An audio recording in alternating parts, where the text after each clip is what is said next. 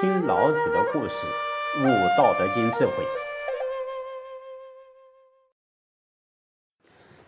当高徒遇到名师，哎，在经过名师的指点后，那高徒才会有更好的成就。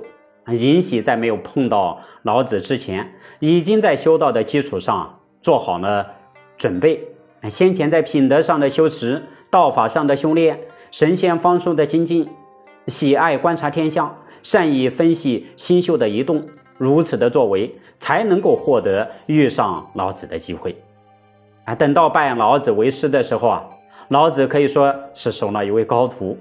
然而呢，还没有经过老子的调调教。也无法有观音子的名号出现人间，为后世修道人带来更多的指引，成就更多的法义。当老子啊在楼观的讲经台完成了五千余言的《道德经》，整篇大概向尹喜说明之后，尹喜略略了解这部经的用途可大呢，用于养生可以令人健康长寿，用于治世可以使国泰民安。用于修行，可以成圣成仙。那么，在讲述完《道德经》完毕之后，选择良辰吉日，老子便出函谷关西去了。哎，为了将老子所传授之道流传于后世，于是啊，将老子所讲授的治国修身之要妙，去除奢望、节制、欲念的言论，啊，整理。成为了一共三十九章的牺牲经，这是尹喜后来做的工作。当尹喜啊送别老子之后，经常白天焚香诵经悟道，晚上静坐体道。经过了一段时间的探究、勤学苦练，深深的领会到了《道德经》第四十八章里面所讲的。为学日益，为道日损，损之又损，以至于无为的道理。所以每当豁然贯通，就如同洞中观火，一目了然。哎，不到一年的功夫，尹喜啊，不但对于《道德经》已经融会贯通，而且还能开创新的境界。于是他把研究的心得撰写成了《观音子》，啊，或者呢，后世把它称之为《文史真经》，共有九篇。这个书啊。可以称为是直指道德的妙史，为研究《道德经》的辅导书啊，辅助教材。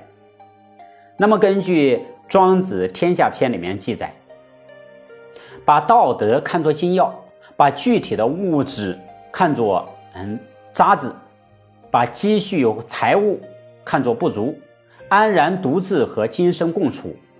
古代的道术中，相当着重这方面的内容。尹喜和老子听到这种学术思想，就感到非常高兴。他们啊，把无当成根本，把有看成末端，主张一切事物都应该归于大道。在行为模式上，要做到柔顺谦下；实质上要保持净空状态，不要去伤害万物。啊，尹喜说呀，主观上没有成见，事物就会。自行显露本质，行如流水，静如明镜，待人接物如同回声，恍恍惚惚如同无物，既然不动，好像清虚。能混同就能和谐，有获得必会有失去。为人不和人争先，而能够常跟随人后。老子说啊，知道怎么去争强。不如坚守柔弱，让自己成为天下的河床；知道怎么去荣耀光彩，不如坚守忍辱，让自己成为天下的山谷。人人都要争先，而自己偏要独居其后，这叫宁愿承受天下的垢辱。别人都追求实际，自己却独取虚无，虽不储藏，倒呃倒会更有余。这样的人格。才是充实、高大、独立的。他立身行事宽缓而不枉费心机，无所作为而讥笑智巧的人。人人都在谋求福佑啊，他却委曲求全，这叫苟且偷生，免于祸害。